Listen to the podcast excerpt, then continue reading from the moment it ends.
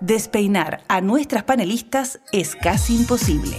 Bienvenidos a Descabelladas, una conversación sin pelos en la lengua junto a Yasna Levin, Alejandra Matus y Mirna Schindler. Un programa presentado por Uchile TV y Radio Universidad de Chile. ¿Cómo están ustedes? Muy buenas noches. Miércoles 5 de julio, por Dios, cómo pasa el tiempo que de pronto son años. Alejandra. Yasna Levin. Hola.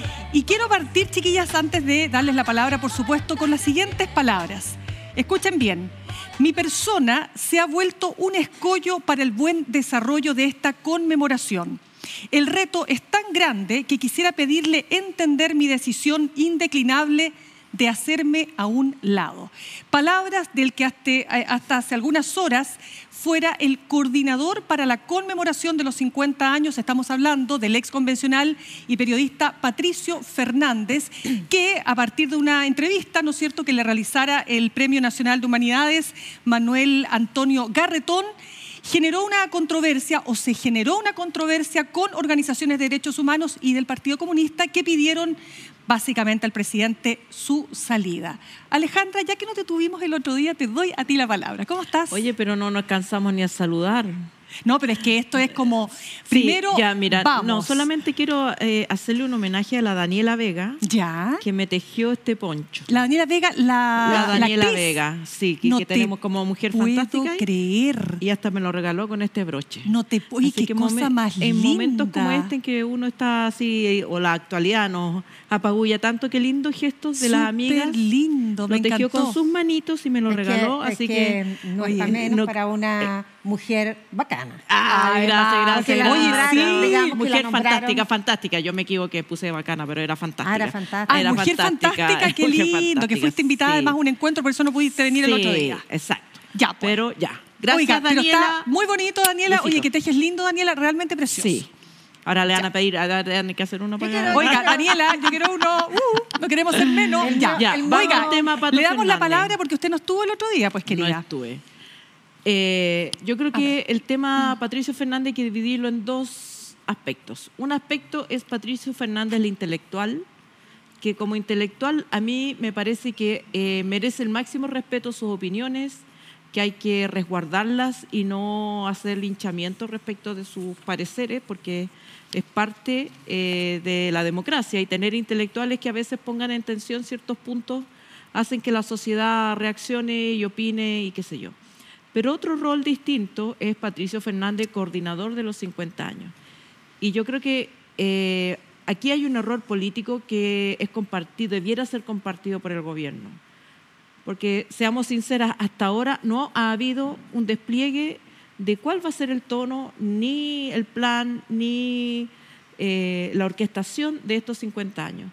Yo creo que una persona que coordina, no se coordina solo a sí mismo, ni, ni a las opiniones de- que puede haber en el gobierno, sino que coordina a todas las partes interesadas en esta conmemoración. Y a mí me pasa que las agrupaciones de familiares de detenidos desaparecidos, de ejecutados, de sobrevivientes, eh, han cargado solos muchas veces. eh, eh, muchas veces uno pasa por la mo- moneda y ve no más de 50 personas, a veces con sus letreros, eh, con la indiferencia momentánea de la sociedad a, a este dolor. Eh, y, y han año tras año conmemorado eh, los- lo- el, el golpe de Estado y lo que eso significó solos. Y ahora que hay un gobierno que, eh, que nombra a una persona para que haga esto, yo creo que lo que esperaban era ser escuchados, ser invitados. Conmemoremos juntos esto.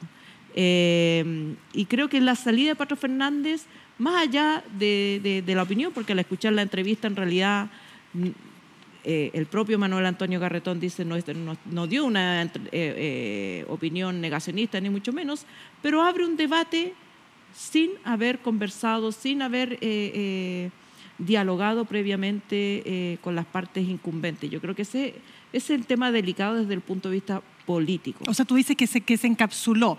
que se encapsuló y que yo creo que el gobierno, si va a nombrar otra persona, no debe considerar los 50 años como un rol eh, de un coordinador de una tarea del Ejecutivo. Esta es una tarea de la sociedad chilena. Y mientras más convocante, mientras más amplia sea eh, eh, las personas que se sientan a decir, así vamos a conmemorar los 50 años mejor. Ya, lo que pasa es que la Ale, yo te, lo que te entiendo, Ale, es que tú lo que pones en relevancia es la decisión de haber puesto a Pato Fernández en ese rol, digamos. No a Pato Fernández, pero, pero, pero la forma yo creo que Patricio Fernández es un excelente intelectual, ha sido director de medios, fue convencional y que nadie puede poner en, duda su vocación democrática. Pero el rol del intelectual público es un rol libre, suelto.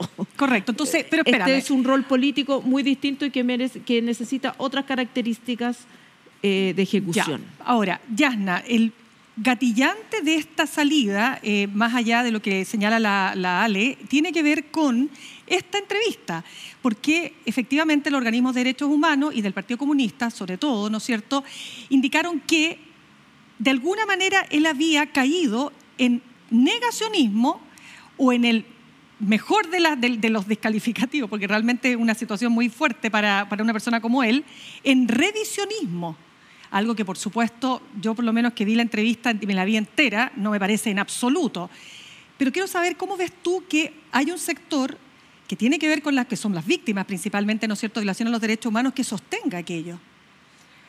Bueno, cuando uno escucha el programa, sobre todo varias veces por la inquietud, digamos, por la empatía con la inquietud que generan sus palabras, yo lo revisé, lo revisé y en ningún momento justifica el, golpe. Hace una, constatación de que hay intelectuales, historiadores y politólogos que podrían discutirlo, pero que aquello que no se puede discutir son las violaciones a los derechos humanos. Y yo creo que justamente ahí está el punto. No está en la persona de Patricio Fernández, que creo que da un poco lo mismo, sino que en el criterio que orientó su selección por encima de la comunidad de derechos humanos y que queda muy explícito tanto en el comunicado como en las palabras que expresa el presidente Boric cuando explica por qué em, acoge esta inquietud de Patricio Fernández de, salir, de hacerse un lado. Eh, ¿Cuál es la fragilidad que tuvo la decisión de ponerlo a él? Que no involucraba a las organizaciones de derechos humanos. Él no tiene una relación con eh, las organizaciones de derechos humanos y por lo tanto estas agrupaciones se sintieron apartadas de una conmemoración que evidentemente les pertenece en primerísimo plano porque ellos se encarnan, ellos y ellas, encarnan la brutalidad y el horror que significó el golpe y las posteriores violaciones a los derechos humanos. Entonces me parece que ahí hay una reivindicación completamente justa, pero que tiene que ver también con el diseño que tuvo el gobierno para tomar la decisión de nombrar a uno y no un colectivo, una comisión eh, que pusiera mayor realce a eh, estas agrupaciones. Ya, lo que pasa es que uno podría pensar que efectivamente Pato Fernández está mucho más en la línea, ¿no es cierto?, de lo que es, yo diría, ¿no es cierto?, el sentir más profundo del propio presidente de la República, porque el propio presidente de la República, Gabriel Boric, ha dicho que hay que eh, discutir, hay que revisar, dice, dice él, revisar es la palabra que usa, el periodo de la unidad popular. Y que desde la izquierda tenemos que ser capaces de, analizarlo con mucho mayor detalle y sin caer, dice, en la perspectiva mítica. Y esto es súper eh, eh, importante de relevar porque tenemos un presidente de izquierda, pero que ha sido categórico en condenar las violaciones a los derechos humanos en países donde hoy día se violan y que tienen regímenes de izquierda, como Venezuela, como lo que pasa en Nicaragua, ¿te fijas o no? Entonces creo que no es baladío, no es antojadiza la decisión de poner a un hombre como Patricio Fernández. Eso como primer punto. Y en segundo lugar, a mí me preocupa cuando un sector califica a partir de una entrevista que francamente, insisto, yo la leí, la vi, la, transcribí, o sea, me preocupé de ver todo el detalle de lo que él señala y a partir de sus palabras, es decir, la historia podrá seguir discutiendo por qué sucedió lo que sucedió, por qué sucedió lo que sucedió y que llevó al golpe de Estado. Pero en ningún caso le está diciendo el golpe de Estado se justifica y por lo tanto lo que tenemos que concordar es solamente las violaciones a los derechos humanos que, ocurrieron después no pueden ser toleradas. Entonces, a mí me parece que esa, esa, o sea, esa definición de, revisionismo o de negacionismo me produce la siguiente sensación de una intolerancia finalmente con un ejercicio que yo creo que es súper sano para la democracia y es súper sano para también entender la historia, que en ningún caso es revisar la historia y que en ningún caso es justificar un golpe de Estado, porque un golpe de Estado no se justifica menos en un gobierno democráticamente electo. Es que sí, la historia se revisa permanentemente. Eh, lo que pasa es que hay ciertos mínimos civilizatorios que no se pueden revisar. Eh, las causas del golpe, no sé, no sé si es algo que pueda discutirse, desde luego hay gente que lo, discute. El punto es que un golpe militar es un crimen y no se puede cometer. Y por eso creo que el slogan que eh, se le ha puesto a esta conmemoración pone más el acento en la democracia que en la memoria, aun cuando conjuga tres palabras, tres conceptos, democracia, memoria y futuro. Y fíjate que no es eh, irrelevante que sea tan coincidente con la conmemoración que acaba de suceder 26-27 de junio por el cincuentenario del golpe en Uruguay. Eh, y el lema ahí fue el concepto principal, democracia. Ah, democracia. democracia. Y creo que em, es relevante, porque no por obvio está asegurada. Y cuando tú tienes a 36% de chilenos que cree que los militares tuvieron razón en dar el golpe de Estado, según la encuesta Mori, que se conoció hace poco más de un mes o dos meses, eh, quiere decir que eh, el consenso en torno a estos mínimos civilizatorios, que son los derechos humanos no se violan, los chilenos y las chilenas no nos podemos matar entre nosotros, y la democracia no se puede, no se puede interrumpir con un golpe de Estado, bombardeando la moneda, están eh, en revisión y no puede estar en revisión eso. Entonces creo que hay que tomar, primero que nada, conciencia es que hoy día está, hay algo mucho más básico en cuestión que es la existencia de la democracia. Y eso nos tiene que llevar a alarma. Lo que pasa es que cada una de esas eh, palabras puede tener una bajada muy distinta. O sea, inmediatamente tras recuperada la democracia, la, derecha, la UDI hablaba, miremos al futuro, demos vuelta a la página. Entonces, cuando tú pones esas palabras juntas, no es el problema las palabras, es qué, a qué contenido apelan y a qué sectores convoca. Yo creo que em, el tema... Eh, no está aquí en discusión el derecho a la libertad de expresión de Patricio Fernández, porque de hecho se expresó libremente. Eh, pero así como te expresas públicamente también tienes que hacerte cargo de las reacciones, que eso también es parte de la democracia. Yo no creo que uno pueda decirle a, las agrupaciones de familiares eh, y a los sobrevivientes de la dictadura, decirles que son un sector. No son un sector, son partes eh, agraviadas en el golpe de Estado. Por lo tanto, no se les puede tratar como uno trata a un partido político que está debatiendo un tema. Eh, eh, eh, creo que las víctimas tienen una entidad social distinta de los victimarios. No se puede poner así como ponerles el cartel de intolerante. Yo creo que eso por muy, por muy tajante y uno puede debatir si hubo o no hubo negacionismo, pero es su perspectiva de víctimas o sobrevivientes o familiares de las víctimas que hay que escuchar. O sea, perdón, esto me pasó a mí, le pasó a mis hijos. Y yo creo que el tema, es cierto que el presidente eh, eh, planteó este tema, y ese es, un, ese es el debate político. A mí, desde ese punto de vista, desde el debate político, me parece que el presidente también se equivoca, porque el primer sector político que hizo revisión de su actuar, se pegó, se hizo los harakiri y todo, fue la izquierda. Por eso hubo concertación de partidos por la democracia. Por eso el Partido Socialista aceptó unirse con la democracia cristiana para crear la concertación de partidos por la democracia que le dio eh, los primeros gobiernos, porque hubo una revisión respecto de cómo actuaron, si nos pasamos, nos pasamos cinco pueblos, pero eso es muy distinto a decir, eh, esto fue lo que causó el golpe de Pero no lo está diciendo el presidente. El presidente está llamando a una conversación que a mí me parece bueno, ya, la conversación hay que, pero la conversación hay que tenerla en el ambiente político. Lo que pasa es que son los roles. ¿Cuál es el rol del presidente de la República? ¿Cuál es el rol del coordinador de eh, de la conmemoración de los de 50 Ah, no. años. O sea, tú estás- sí, sí, te entiendo. Porque tú también tomas decisiones políticas. El presidente no es un, no es un opinante, no es un opinólogo, una persona que se sienta acá y nos puede, puede decir, yo opino. Ya, yo opino, no, no es- él no es yo opino, él es el presidente de la República y tiene que hacerse cargo de cómo reverbera cada palabra, cada concepto que él emite y cómo eso eh, eh, genera tensiones en la sociedad. Y efectivamente esa declaración yo creo que fue el punto de partida para esta tensión que se produjo. La siguiente episodio fue Pato Fernández hablando con Manuel Antonio Garretón eh, entre intelectuales, que está muy bien, pero Patricio Fernández tiene un rol político que jugar. Pero y que no, supo- debió, no debió haber dado la no entrevista. debió haber dado ah, la tú, tú vas más allá, tú dices no Yo debió hablar de este tema. No, porque no, tú no puedes separar. Es como decir, no, yo hablo aquí título personal, pero soy la presidenta del Senado. Pero no hablaba a título personal, o sea, él estaba dando una opinión en tanto coordinador. tantito, po. Pero es que no sé si es peor, o sea, si es que vuelvo al tema, sí, o sea, pero es que porque las palabras tienen consecuencias políticas. pero si es que no hay nada que haya dicho acá, es que si vamos a hablar de las palabras, dime en qué parte de las palabras de él ¿Sabes qué? está ¿En haciendo qué una parte- revisión de la historia. ¿En qué parte? En la parte en que salió Amarillos y la UDI a darle respaldo.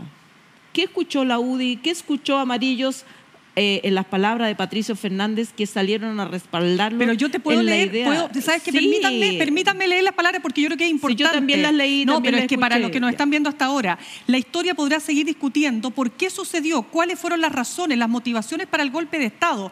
Eso Ahí lo está, vemos pues, y lo eso vamos a seguir viendo.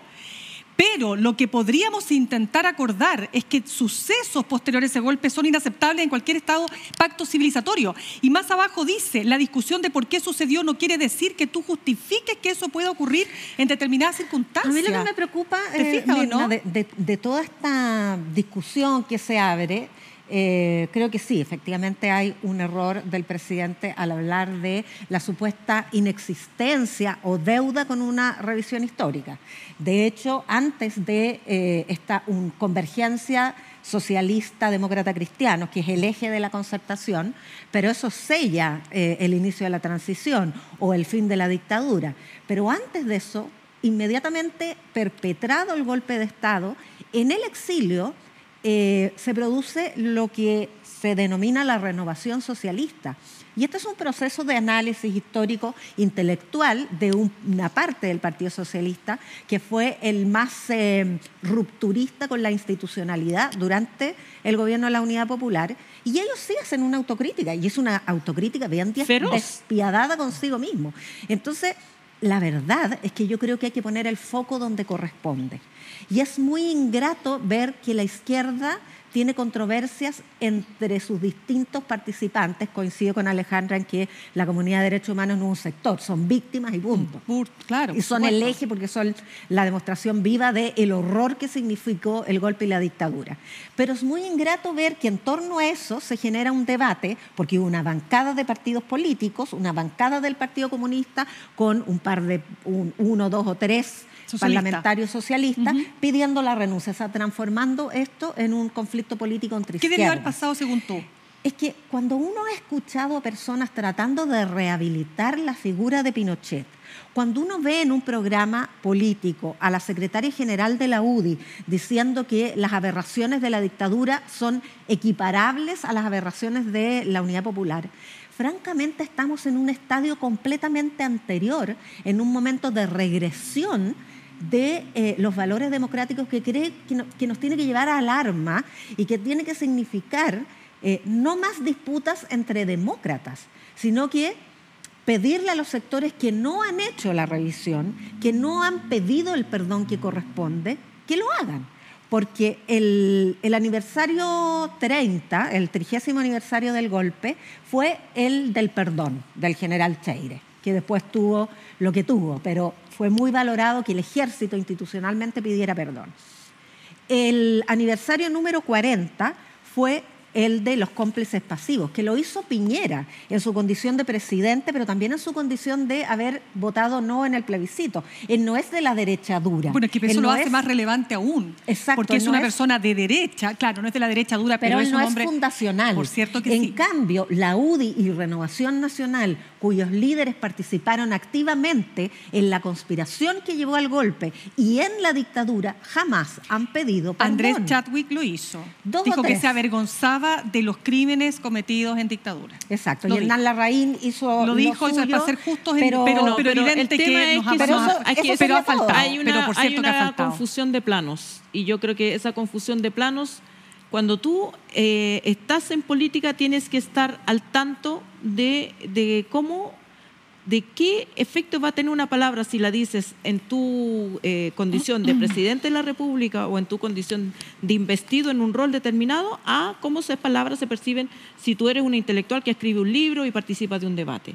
Tienes que hacerte cargo, no puedes decir, ay, me están atacando la libertad de expresión y se puede tampoco ver desde ese punto de vista. No porque porque, caso, porque bueno. el debate tiene que ser robusto y tiene que ser amplio y por supuesto que están invitados los primeros a decir lo que tienen que decir eh, las agrupaciones de, de detenidos desaparecidos y de familiares la- de, de víctimas. Ahora lo importante es qué se hace en lo que queda, porque ya estamos a julio.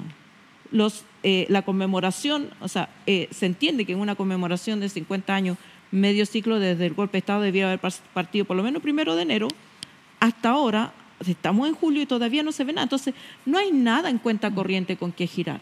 No hay nada de decir, pero mire, esto es lo que hemos hecho para conmemorar, júzguenme por mis actos. No ha habido nada. Entonces, eh, eh, ese, es el- ese es un problema Bueno, y ese es el drama. adicional. Y ese es el drama que al final esto se convierta en una pelea, como decía un tuit, eh, de entre izquierdas, digamos, ¿no? Y no poniendo en relevancia lo que se tiene que realmente conmemorar después de los 50 años. Chiquillas, tenemos que cambiar de tema, si me permiten, porque hay una iniciativa, ¿ustedes saben lo que son las iniciativas de norma popular? Aquí están, mira.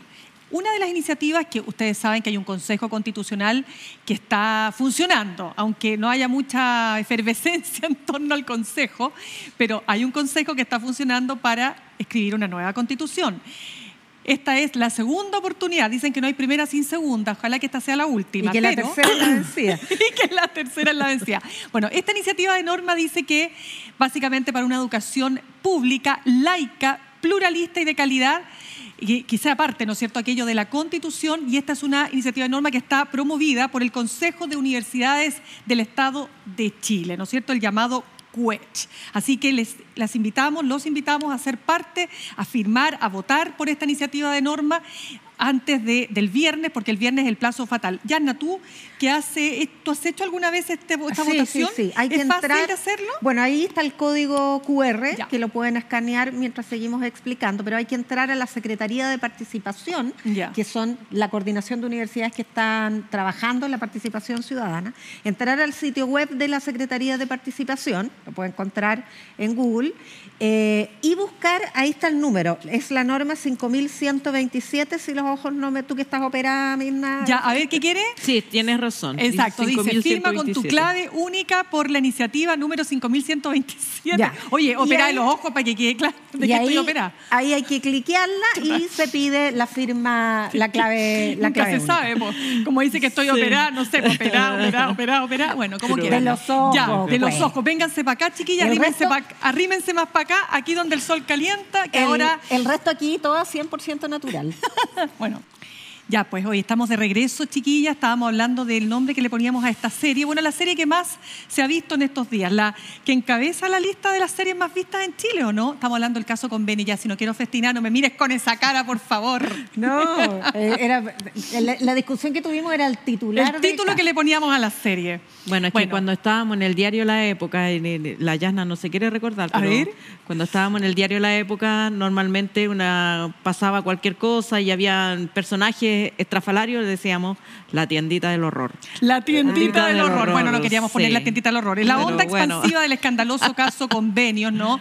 Que es como que se va expandiendo, expandiendo. Eh, Yasna Levin, ¿cómo estás viendo lo último eh, que ha generado bastante controversia y es que el senador eh, presidente de Revol- Revolución Democrática, Juan Ignacio Latorre, bueno, se supo que 10 días antes de que el caso estallara, él ya tenía información, pero él dice que era información parcial. Entonces, que esa información parcial no la, no la elevó, no la subió, no la, no la hizo llegar al gobierno. La verdad es que no entiendo mucho por qué, pero que era una información parcial. ¿Con qué te quedas tú? No, la hipótesis de él es que era tan parcial que no alcanzó a aquilatar el, eh, la envergadura de ¿Qué el es escándalo. imparcial? O sea, ¿qué, perdón, ¿qué es parcial? Ah, preguntémosle a, a la Claro, torre. Pero no, yo, yo, creo, creo que, que ese es el problema, que en este tipo de casos se habla con, eh, con eufemismos, con abstracciones que son imposibles de entender. ¿Qué es, qué es lo parcial? Que alguien le dijo que, Error al- político, se dice. que los, los periodistas estaban buscando esta información, eh, que habló con alguien del gobierno, con quién del gobierno. Yo creo que sería súper eh, valioso para el debate público saber exactamente qué sabía.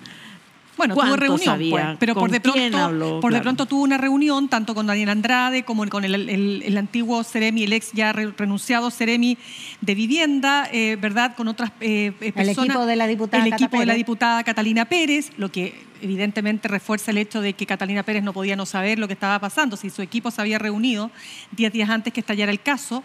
Eh, recordemos que en esa reunión, según lo que ha trascendido, eh, Juan, eh, perdón, ah, José, Juan- José no. Juan Ignacio La- Latorre. Es que siempre me confundo con Juan Carlos Latorre. Que te Sí, pasa lo porque mismo. es por la edad. Eh, Es por la edad que tenemos. Es que antes había un diputado, Juan Había Carlos un diputado Latorre, que era Juan Carlos La Latorre, que fue muy un dirigente conocido. demócrata cristiano de Juan Carlos ex Latorre. esposo de la senadora Jimena. Rincón. Bueno, ya. Mm. Entonces, cuento corto, eh, él habló, lo que se desprende de esa conversación que tuvo, ¿no es cierto?, con estas personas, es que lo que habría habido ahí era eh, material que permitía definir que aquí había al menos un error político, pero que no pasaba de ser un error político. Entonces uno se pregunta, y la pregunta que yo me hago es la siguiente, si yo tengo una información que me está diciendo, mire, yo soy de Revolución Democrática, soy la pareja de una diputada de Revolución Democrática y el señor que está al frente, que es el Ceremi de Vivienda, me hace traspaso de más de 400 millones, también es de Revolución Democrática y fue jefe de gabinete. ¿En qué parte de la diputada, en qué parte pienso, y lo digo, te juro por Dios, no quiero festinar con esto, si esto es muy delicado, ¿en qué parte no se dieron cuenta que esto era súper delicado? Yo creo que no le delicado. dieron el, el impacto, el, el impacto político que iba a tener y el nivel de encono que existe con Revolución Democrática, porque eso es otra, em, otra de las heridas que han salido a relucir en este escándalo, es el daño eh, a la clase política que significó la impugnación de una generación que venía con la intención de reemplazarlos y que terminó, como corresponde a un sistema político, convergiendo en, o trata de converger. Pero más allá de eso, a mí me, me- me parece interesante el comentario que hace ese Mirna respecto de la, de la torre, porque lo primero que se hace frente a una crisis de este tipo, cualquier institución, es poner todas las cartas sobre la mesa de tal modo que después no aparezcan nuevas cartas y eh, se anticipen otros, generalmente el adversario, a sacarte alguna carta que ocultaste. Y ese es el primer error que aquí parece haber habido, además de una incapacidad de aquilatar el impacto que esto iba a tener. Pero me parece que ha ocurrido ya después de eso, que se puede discutir mucho, ha ocurrido, ya estamos en otro estadio del escándalo. Y es cuando hay un elefante en el Paseo Humada, la única manera de taparlo es con muchos elefantes en el Paseo Humada. Y eso es lo que está ocu- ocurriendo. No digo que alguien quiera taparlo. A ver, espérate, Pero en la medida en que el ministro Montes decide, y en mi, y en mi opinión correctamente, ¿ah? porque hay que, hay que enfrentar el problema como lo que es. Esto no es un problema de revolución democrática solamente. Esto también es un problema de la fragilidad del Estado para poder ejecutar sus programas y sus políticas públicas. Eh, y aquí el rol de las organizaciones de la sociedad civil o sin fines de lucro es muy importante Ya, para el desarrollo de un tejido te voy a hacer Es que un- déjame terminar ahí. la idea, por favor, porque ya me, se me fue. y a mis años no me puedes Oiga, interrumpir. pero si usted se lo retoma al tiro, pues. Ya, pero ¿se te fue la idea como para hacerte el puntito? Sí, po. El puntito del siguiente. Pero devuélveme el micrófono. Te la devuelvo al tiro. No, el puntito del siguiente. Oye, el yo estoy puntito- aquí también, No, por aquí está esperando aquí con el No, dedito esto no parado. un deba- Dedito no, parado. Pero no se no te preocupe. no te Eh. Usted se toma la palabra y no la para nadie. Ah, que Ah. Ya, pero espérate. Es que quiero decir lo Te voy a siguiente. contar los segundos, igual piden Exacto, los no, políticos no, yo le voy a hacer un puntito, si dije un puntito. es que Yasna, yo creo que esa, ese argumento que puede ser, sí, pongámoslo en la mesa si tú quieres, efectivamente que las fundaciones tienen que cumplir una pega que no puede cumplir el Estado, etcétera, pero, Que no pero eso, cumplir ya, pero, pero eso no explica la sinvergüenzura. No, si No, yo no te digo que haya que explicar ¿Cachai? nada, no hay nada que explicar, pero sí hay que enfrentar una debilidad institucional, porque lo que sí ha ocurrido es que aquí empezaron a aparecer ya no seremis de vivienda, esto trasciende, empezaron a aparecer gobernadores que hacen transferencias a otras organizaciones sin fines de lucro con criterios discrecionales y ya hay dos investigaciones abiertas por la Fiscalía y son gobernadores demócrata cristianos y empieza a aparecer otra fundación en Atacama, Atacama, que está pero- vinculada a la- a- a la- Partido Federación Regionalista Verde. O sea, por eso te Desarrollo, digo, y es el tres- Ministerio de Desarrollo Social, o mejor dicho, el Seremi de Desarrollo Social. Sí, por eso te digo, son muchos elefantes que empiezan a ocultar al primero que paseó por, eh, por el Paseo Humada. Y entonces, no digo que haya que ocultar a ninguno de ellos, sino que hay que sacarlos a todos. Pero espérate, no entendí la figura de los elefantes. ¿En qué sentido? ¿En que alguien quiere ocultar el tema principal? Eso es lo que acabo de explicar. No, pero el tema principal pierde la relevancia en la medida en que lo que se abre es una fragilidad institucional y la idea al tiro, Alejandra, perdona. Y, y se abre además la eh, existencia de una posibilidad de que entren frescos por todos lados y frescos hay en todas partes. O sea, aquí se quiso meter aires frescos de organizaciones de la sociedad civil y ampliarlas a otras más chicas, porque el monopolio aquí lo tiene el Hogar de Cristo, la Techo Chile y Desafío Levantemos Chile. Se quiso meter Fundación nuevos para aires frescos también. y entraron más frescos que aires. Ese Ya, es el Para problema. la superación de la pobreza, que un- o sea, es que por eso te digo, ya, pero... Ya, yo vamos. creo que eh, un tema, un tema es Juan Carlos Latorre. Centrémonos en Juan Carlos Latorre, No, que era la. Juan que era- Ignacio, por favor. Juan Ignacio. Juan Carlos está- Juan Ignacio. está no, no es que está Juan retirado de la Carlos- política, pero Juan no es- Carlos no está penando. Juan ya. Carlos- Juan Ignacio Escucha, no, Latorre. no eres tú, no eres Ya. tú, Juan Carlos Latorre. Hay que, y creo que un dato importante que probablemente la mayoría de las personas desconoce es que en Revolución Democrática hay por lo menos dos facciones. Una facción es la facción Giorgio Jackson, Catalina Pérez y compañía. Otra facción que, eh, eh, digamos, hay que ver, ver la declaración de Catalina Pérez para ver que no es, Juan, Juan Ignacio Latorres no es de su facción. Ya. El presidente del partido es de otra facción. Ahí ha habido una confrontación bastante eh, fuerte entre ambos grupos por la conducción de ese partido. Ya. Ahora, la pregunta es, ¿por qué Juan Ignacio Latorre, Es. cuando se enteró de la manera que se haya enterado, de la parte que se haya enterado, no subió la información? Eh, teniendo este, esta pieza de información eh, a la vista, me parece que probablemente no quiso ser interpretado como eh, llevando esta animosidad al gobierno, porque abrir este tema era abrirlo hacia poner luz en la facción del ministro Giorgio Jackson y sus compañeros. Eso no lo entiendo. ¿Qué tiene No, que no. ver? A ver, me perdí, me perdí. Supongamos que nosotros dos, tres, tenemos Ya. un partido. Ya. Listo. Ustedes son de un lote, yo soy de otro lote. Yo soy la presidenta del partido, pero ustedes son mis adversarios internos. Ya. Ustedes se mandan un condoro. Voy Espérate, a ser yo la que el- los va a ir a acusar a la moneda y quedar yo como acusete contra. Porque van a decir, obviamente, claro, eh, me viene a acusar porque, porque nos llevamos mal. Ah, ya. Pero no Eh, entiendo qué tiene que ver yo Jackson. Exacto, porque Porque Giorgio Jackson es de esa facción, Ah. es de la facción Catalina Pérez, Giorgio Jackson, Catalina Pérez y compañía. Esa es la facción de RD. Claro, pero- Juan, Juan Ignacio Latorre es de otra facción. Claro, no me, Ya, no eh, me, no me hace mucho sentido, fíjate, probable, porque... no, no importa es que no te haga sentido, lo que estoy poniendo es otro... Le otro da lo mismo a la Alejandra si te hace sentido. No importa nada si te hace bien, sentido. porque No, quiero salir porque- de ahí, solamente quería Sí. poner ese punto para que Exacto. haya una otro elemento más para evaluar Ya. ese comportamiento. Pero quiero ir al tema de fondo. Vamos. Es cierto que el Estado eh, progresivamente, pero a- eh, en este tema en específico, como dijo Carlos Monte, a partir de 2015 eh, abrió una llave, abrió una llave para darle más preponderancia a las fundaciones sin fines de lucro en la ejecución de tareas que debía hacer el Estado y que el Estado ha progresivamente ido perdiendo y que es un punto central, a mí me parece, de este debate. ¿Por qué el Estado tiene que contratar a una ONG Perico Los Palotes para hacer cosas que el Estado podría hacer mejor? No sabemos si mejor, po. O sea, porque el Estado tiene la expertise y todo para hacer, como ejemplo, pavimentar calles. ¿Por qué tiene que venir una agrupación de cabros chicos a ofrecerse para pavimentar calles cuando el Estado lo ha hecho históricamente bien y mejor? Segundo, ese es un tema político a resolver. Por supuesto que ahí hay distintas posturas y la derecha no quiere, digamos, que esto lleve para allá. La derecha quiere, dejemos este tema en el problema de corrupción, que es grave, es serio, lo dije aquí y lo reitero, es inaceptable ese conflicto de interés en el nivel mínimo, es corrupción en el nivel máximo y la justicia lo tendrá que aclarar eh, eh, respecto de cómo se organizaron estas platas.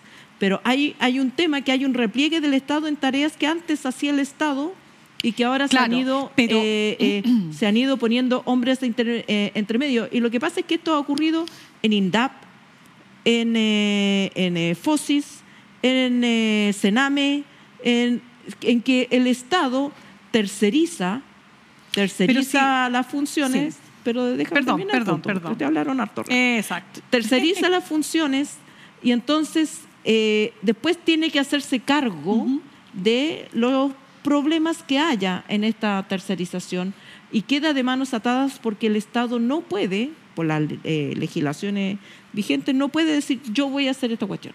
Ya. Eh, esta cuestión de, de los elefantes, eh, eh, claro, vas a empezar a, porque esto se ha hecho históricamente. Hay esta idea del hombre del medio o la mujer del medio, que ya yo hago la tarea, pero el 70% de la tarea es pago de profesionales.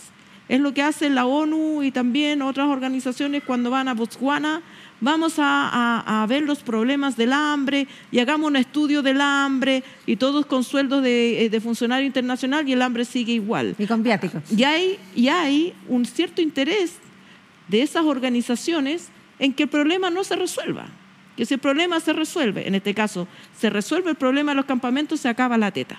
Entonces, yo creo que ese problema ah, es un problema central de, eh, de qué es lo más racional qué es lo más conveniente para la sociedad en su conjunto y qué es lo más conveniente para la población eh, afectada, que normalmente son los más pobres, los más vulnerables, que además no tienen idea de esto que pasó ni qué se asignó qué. Sí, a mí me parece, cuando uno reportea esto, eh, fíjate que en general se repite mucho esta idea de que se ha ocupado históricamente la figura de las ONG o las fundaciones, en este caso puntual, digamos, traspaso del Estado a estas fundaciones, para eh, usarlas en el fondo, usar estos mecanismos para cajas pagadoras de partidos o para incluso cuestiones mucho más cara de palo, o sea, de, usar platas del Estado. A mí me contaba, yo no puedo, no voy a contar el, santo, voy a contar eh, más o menos el milagro, ¿no? Pero una persona que se ha dedicado por años a trabajar en distintos momentos con el Estado y decía que él había visto cómo en algún caso se habían traspasado plata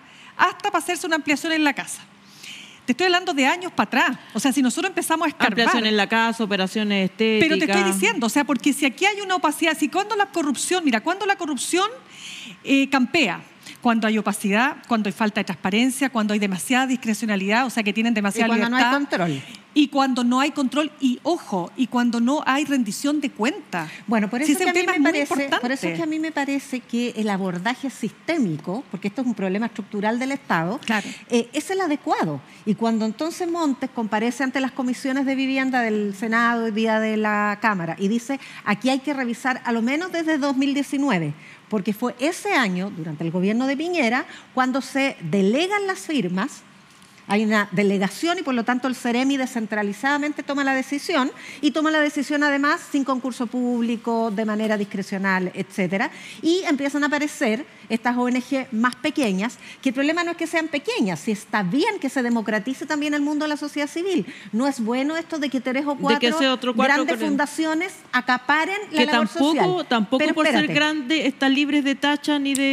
Además, bueno, aparecieron, aparecieron algunas yayitas, pero mm. solo mm. para terminar esta idea, eh, que ya se me está olvidando de nuevo. Porque, el problema es estructural. Pero si yo dije, así, dice así. ¿Tu dedo? ¿Tu dedo? No, el dedo, el dedo acusador. No, lo que quiero decir es lo siguiente. El hecho de que aparezcan de otros partidos fundaciones y se encare como diciendo, ah, esta es la estrategia del empate, es que no es el empate. Los corruptos son todos del mismo bando. Y si uno empieza a debatir en términos de que la corrupción de la derecha, la corrupción de la concertación, la corrupción del Frente Amplio son distintas y una es peor que la otra, no, no es empate. Aquí hay un problema sistémico del Estado y hay que abordarlo de esa manera. Ya Revolución Democrática está pagando los costos que todos le quieren endosar, porque además hay mucho encono político, además de la debilidad moral que se detecta en un grupo en particular.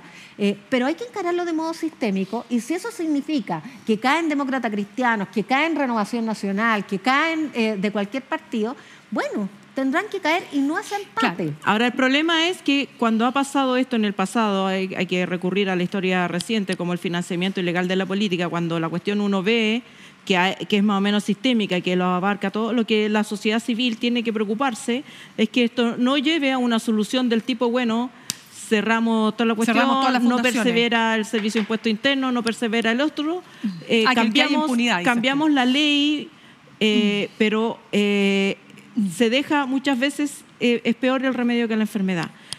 La descentralización es un objetivo necesario.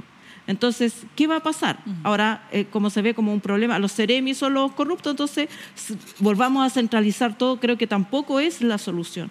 Tampoco es la solución. Pero si la solución está en el control, pues si el ceremi no es, el problema no es el ceremi, el problema, y está bien lo que tú dices, muy importante, se necesita descentralizar, si este país está muy centralizado, es una discusión eterna, porque las regiones lo sufren, y, y Santiago no es Chile, pero el ceremi, que tiene la discrecionalidad y la función, ¿no es cierto?, en este caso de traspasar los dineros, también tiene que tener control pues. Claro, es que, yo, no yo, no veo, porque yo no entiendo por qué un CEREMI, que es la Secretaría Regionales que es la autoridad de la región. Que son las autoridades políticas, son los representantes del ministro en la región. Sí, pues. ¿Por qué tienen eh, eh, que estar distribuyendo recursos si son los servicios? En este caso, Serviu es eh, el servicio que tiene que ver con el tema de la vivienda, el mejoramiento de la vivienda.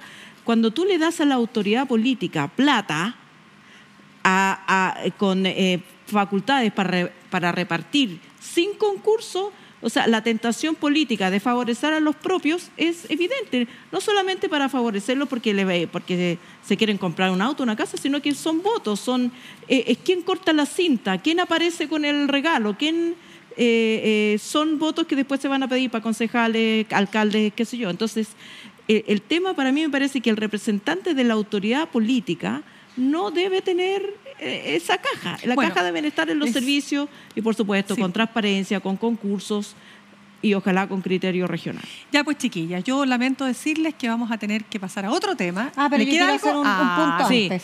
No, es que les quiero pedir a la cámara que apunte a los zapatos de ah. mis dos colegas, porque fueron a la misma liquidación. tienda, nos encantaron. Fueron a la misma liquidación. Ya, pero claro. Ahí, estamos. Las bajamos. Ahí. A ver, los la míos. misma liquidación. Y además me tenga que es ropa usada más encima. ¿Qué tiene? ¿Qué tenéis contra Mira, ya andamos con el mismo jean te pasaste. Ya, Daniela Vega me tienes que hacer también Falta Y ahí hacemos, salimos uniformados. Listo. ya. Todo, lo que quiere hacer Vengan para acá, chiquillas. Vamos a la opción interactiva. Se, se acabó ah, esta cuestión. Opción interactiva fake news. ¿Se acuerdan ustedes que habíamos puesto a propósito que estaban de moda las fake, o sea, siempre van a estar de moda, lamentablemente. No, fue porque discutimos el tema de la comisión. La comisión contra, la, desinformación. Entonces les preguntamos, ¿cuál es para ti, Víctor? Sí, yo me perdí. Aquí, aquí, aquí había habido mucha. Había mucha, ¿no? Sí, cuando te vi dije, oh, eso, pero usted, usted, estaba invitada a las mujeres sí, eh, fantásticas. fantásticas. Ya, pues entonces, ¿cuál era nuestra pregunta? ¿Cuál es para ti la, la peor fake news? Y aquí están algunas de las respuestas. Vamos a ver. A ver. La nueva constitución expropiará las casas. ¿Cómo olvidarlo? Ya esa fue, esa fue, porque además es impresionante cómo penetran esos mm. supuestos pues. mentirosos. Y ahí tienes una prueba. Eh, tremendo. Ya, sigamos. ¿Cuál es la otra? El avión de migrantes de Bachelet. Este era el avión que se traían de. Claro, que, le pagaban, que le pagaban, que, le pagaban unas lucas por inmigrante. Ya, no, no, es que uno se ríe. Oye, uno se ríe, pero sabéis que las personas, hay personas que realmente se la creen. Eh, el caso gringo de, de, un gringo que fue a rescatar unos niños que estaban, según, eh, según creía él, escondidos debajo de una pizzería eh, ah, no, ahí, la campaña no, claro. no caché, no, perdona, que no un caso emblemático de, durante la campaña Trump-Clinton que, eh, lo, lo, que la fake news era los partidarios de Clinton tienen eh, eh, inmigrantes y niños escondidos debajo de una pizzería. Ay, por Dios. Entonces la llegó un gringo armado Ya.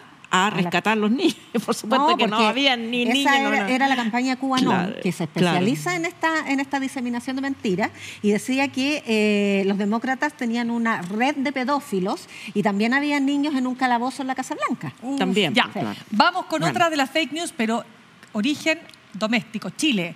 Ahí está, Plan Z. ¿Cómo olvidarlo? ¿Cómo olvidarlo? Plan Z para todos los cabros jóvenes que nos están viendo y que no saben, eh, es esta, eh, ¿cómo se diría, no? Esta es como una especie de Esta es una de las conspiración, excusas, un, una, un una teoría entramado, conspirativa una teoría- de- claro. que apareció en los diarios establecidos, digámoslo. Exacto. Porque se, Y que en el fondo- Bueno, en el próximo programa los invito a discutir este punto de la fake news, porque esa fake news no fue una empresa por detrás, ni se publicó en los diarios establecidos. Pero di que era, porque para que los cabros jóvenes que Era nos la ven- idea de que existía un plan para matar a todos los comandantes en jefe y su esposa y a las altas oficialidades, el plan Z que era intentaba de la izquierda. de la izquierda, que intentaba De la izquierda, que instaurar tenían- un régimen sí. marxista-leninista como guagua, y entonces ese plan Z fue usado como excusa para el golpe de Estado. Vamos. Sigamos entonces con otra de las fake news. Ahí está, aborto hasta los nueve meses. ¿Ya te acuerdas de esta? ¿Cómo no me voy a acordar? A ver. Sí, yo creo que además fue un lapsus de, Yo de creo, Felipe pues Cas que después trató de pues. sostenerlo por- porque era demasiado ridículo. ¿Qué era, se quedó en pues? ridículo. No, porque como en la propuesta de la Convención Constitucional habían los derechos sexuales y reproductivos y entre eso el aborto libre. O sea, sin las limitaciones de tres causales que existen hoy día. Y Ya. entonces él sostenía que el aborto se iba a poder practicar sin límite hasta los nueve meses. Ya. Porque parece que no sabe que a los nueve meses eso no es un parto, no es un aborto. Uf, ya. Sigamos. Otro más.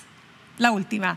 Apuñalamiento. Oh, este el apuñalamiento de Fulvio Rossi, ¿te acuerdas? Claro, no? pero es que este, Este este, es no, ca- no califica como fake news, ¿Por qué? porque este fue un montaje de él. Y muy picante. Y muy picante. Ay, no, sí, la, la No, picantería, sí. claro. Pero contemos, Ya, porque pues, también pero puede montaje. ¿Te acuerdas bueno, bien del el montaje de que eh, eh, él aparecía atacado y, y que lo habían atacado, parece que en la sede de... Un migrante colombiano. Un migrante colombiano, claro, que lo había con un atacado con un cuchillo y mostraba la herida y era así como autoinfligida, pero, Pero eso por encimita, él, él era el superficial. sheriff, era el sheriff, contra, claro, la, contra la inmigración. En el norte, que En el norte, golpeaba sí. Eh, y sigue golpeando. Bueno, todo era falso, no había migrantes, no había ¡Ay, nada. qué tremendo! No había sí, cuchillo, no había no- nada. Ustedes saben que la realidad supera a la ficción, dicen Sí, por ahí. Ya. claro. ¿Qué más tenemos, directora? Hasta ahí nomás parece. La no, pero ahora interactiva tenemos la- Nuestra. Esta está muy buena. Queremos proponerle la siguiente opción y que se le ocurrió a la Yana, así que te doy todo el, el crédito, querida compañera. No, por favor, Venga. díganos qué personaje de la vida pública le tiene más pica a Giorgio Jackson. Porque francamente, detrás, o sea, después de eh, este escándalo de Revolución Democrática, lo primero que saltó es pedir la renuncia a Giorgio Jackson, que hasta entonces no tenía nada que ver. Y por Dios que lo odian, ¿eh? Claro, y ¿Quién le tiene más pica? Por Bueno. favor, escríbanos y nos dicen. Eso, ¿quién encabeza la lista el senador, por supuesto, Fidel Espinosa, que hoy día había un top secret que decía que por qué le tenía tanta pica a Giorgio Oh, Jackson. Y el cagüín completo. Y era que esto había ¿Ah, partido, ¿en y que esto había partido en un camarín. eh, por Dios. No, pero espérate, es que esta es muy buena. Hacían quemó el tejido. No, jugaban pichanga, jugaban pichanga y había que poner cinco lucas para la- No, 10 o 5, 5 lucas. O 10, ya no me acuerdo. Ya, plata. La Había cosa, que poner que, ya. la cosa que parece que no, no había pagado, no sé, o, o estaba pensando pagar menos, no tengo Era idea. puñetero. Y va Fidel Espinosa y le dice, oye, Cabrito, algo así, no sé si le dijo Cabrito, estoy inventando yo. ¿Por qué no te ponís con 2.500 a cuenta de la baja de tu dieta No, parlamentaria? Pero eso era porque, claro, porque él había dicho que donaba la mitad de su Ah, dieta. claro. Entonces, mitad. dónate la mitad de. Dónate la mitad. Una- Entonces, Pero la verdadera razón de ese odio y Tiene de que ver- otros senadores esta es la mejor. Es porque en su rol de ministro secretario general de la presidencia le pidieron interceder en favor del Senado Ya. frente a la Convención Constitucional que tenía la propuesta de eliminar el Senado, hacer un, establecer el unicameralismo. Y según piensan, dicen, saben, lo ignoro, Giorgio Jackson estaba a favor de eliminar el Senado. Y de ahí en adelante ningún senador lo toleró, no soportaron que fuera ministro secretario general de la presidencia y siguen no soportando Ahora, convengamos que el problema político de RD existe, es grave y es serio y, y yo supongo que Giorgio Jackson no se va a esconder eh, diciendo eh, me tienen mala. No, pues nadie Absolutamente está no. Ya, esta es la parte, esta es la parte eh, ¿cómo se dice? Lúdica del La programa. lúdica, Ya, les quiero contar, ya, ahora les quiero contar a propósito de lo lúdico, tenemos una idea que se le, que se le ocurre, nosotros tenemos una directora que es muy creativa y resulta que eh, vamos a contarles Sí, de. Trina. Trina, sí, ahí está Trina. Mira, Trina, ella es una es pintora, ella es eh, una escultora y, y tejedora, bueno, textil, hace grabados y hay una agrupación de mujeres que nos escribieron que se llama Nosotros, Nosotras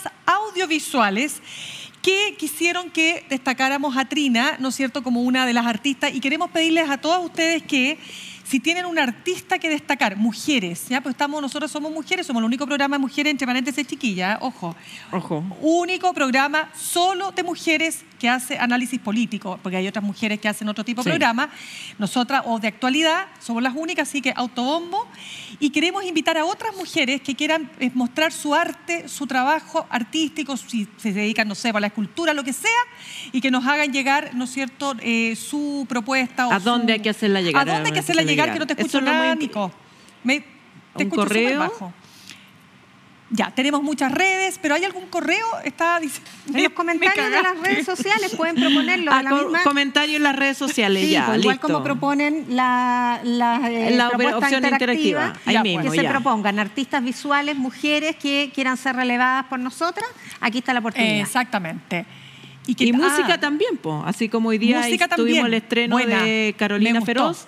Escríbanos con propuestas Eso. de es que artistas necesitamos, que queremos. necesitamos video. Chiquillas, Que me- sean videos en alta calidad, eso Ya. es lo que nos piden. La Nicole me está diciendo, nuestra directora, que sea también, que nos escriban a Instagram, que aquí se revisa todo, así que créanme que los vamos a estar eh, escuchando y siguiendo y todas las motivaciones que tengan y, y sería súper bueno compartir este espacio con ustedes. Ya chiquillas, se acabó Nos el vamos. tiempo, aunque no lo crean, se pasó volando, me encantó, lo pasamos súper bien, ¿o no? Sí, ¿Sí o no? ¿Estáis contenta? estuvo ¿Tenéis bueno. cara contenta? Sí. ¿Estáis contenta por esto o por otra cosa? No te Eso puedo contar. cuando- cuando no te puedo de contar. pantalla. No, Eso ya. eso no puedo Eso contar. lo vamos a conversar después de que termine el programa. Sí. ¡Chao! Despeinar a nuestras panelistas es casi imposible. Descabelladas. Una conversación sin pelos en la lengua junto a Yasna Levin, Alejandra Matus y Mirna Schindler. Un programa presentado por Uchile TV y Radio Universidad de Chile.